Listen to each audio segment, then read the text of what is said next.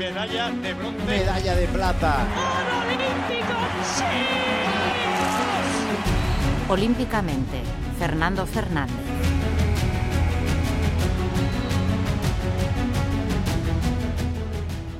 Ha sido una semana histórica para el deporte balear que por primera vez tiene a un campeón del mundo absoluto de natación, Hugo González de Oliveira, oro en el Mundial de Doha en los 200 metros de espalda, para los que ya tiene también mínima olímpica. Repite la gesta de Martín López Zubero, quien posteriormente sería oro olímpico en Barcelona 92.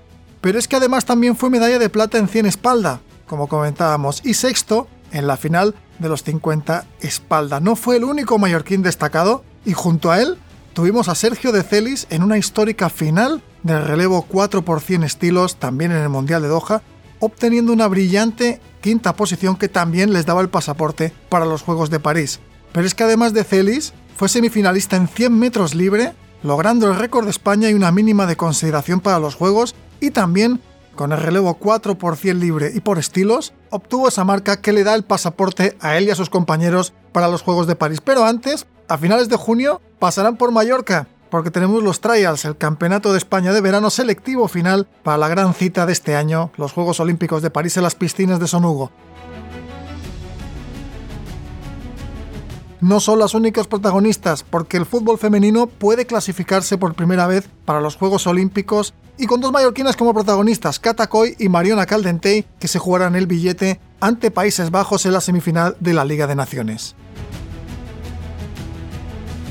Soy Fernando Fernández, periodista de deportes y de la página web de Última Hora, y esto es Olímpicamente, el podcast de la cuenta atrás hacia los Juegos de París, producido por Ainhoa Sansó. Pero más allá de la actualidad pura y dura y estas buenas noticias que nos llegan desde Doha, pero también con la esperanza de que el fútbol femenino balear tenga representación en París, lo prometido es deuda, y dijimos que íbamos a repasar o a desvelar cuáles son los deportes y los deportistas que más medallas olímpicas le han dado a Baleares a lo largo de estos años de recorrido. Bueno, desde Barcelona 92, que fue cuando se consiguió la primera, aunque la participación, como comentábamos la semana pasada, arrancó en París 1900. Pues nada menos que son 27 medallas, 9 de oro, 11 de plata y 7 de bronce. Pero ¿cuál es el deporte que más medallas ha dado?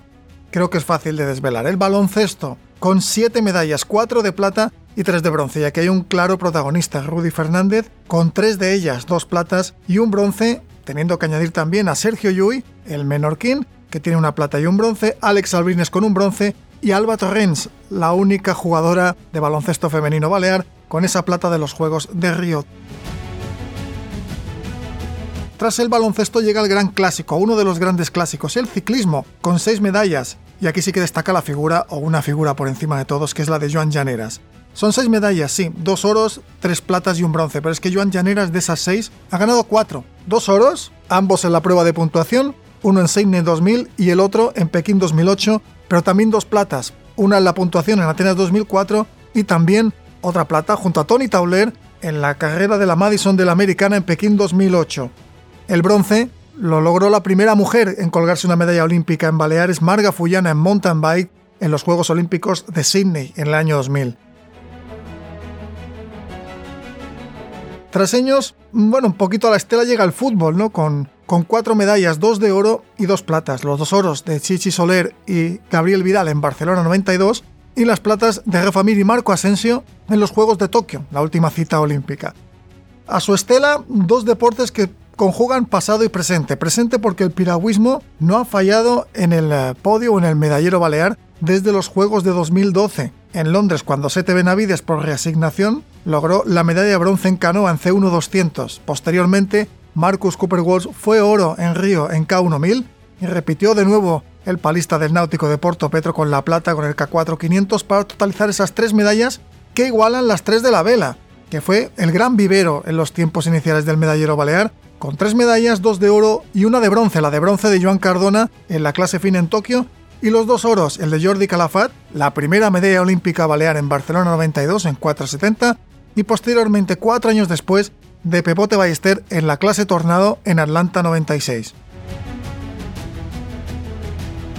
Con dos medallas, pues está el tenis, pero es que está el tenis y un único deportista, y nada menos que Rafael Nadal con esas dos medallas de oro, la individual de Pekín y la del dobles en Río. Completan este historial el taekwondo con la plata de Brigitte Yagüe en 49 kilos en Londres 2012 y la natación artística, por entonces sincronizada, con el bronce por equipos de Marga Crespi. Lo decimos, el baloncesto y el ciclismo encabezan esta clasificación, pero ¿quiénes son los deportistas con más medallas? Pues Joan Llaneras con 4, esos dos oros y esas dos platas que decíamos, Rudy Fernández con 3, dos platas y un bronce, Marcus Cooper Walsh, el piragüista, con un oro y una plata, y Rafael Nadal también con esas dos medallas de oro. Mujeres, pues tenemos un grupo bastante selecto de cuatro, Marga Follana, Brigitte Yagüe, Alba Torrens y Marga Crespi. Hasta aquí este singular recuento en el que hay que añadir un caso singular, el de Maite Palacios Plata, pero en un deporte de exhibición como el frontenis en Barcelona 92. Todos ellos y muchos más forman parte de esta singular historia que seguiremos repasando a cinco meses ya para que arranquen los Juegos Olímpicos de París. La semana que viene conoceremos la historia, la singular historia de los cuatro de Londres, pero eso será en el próximo capítulo de Olímpicamente. Un podcast de última hora editado por Ainhoa Sanso.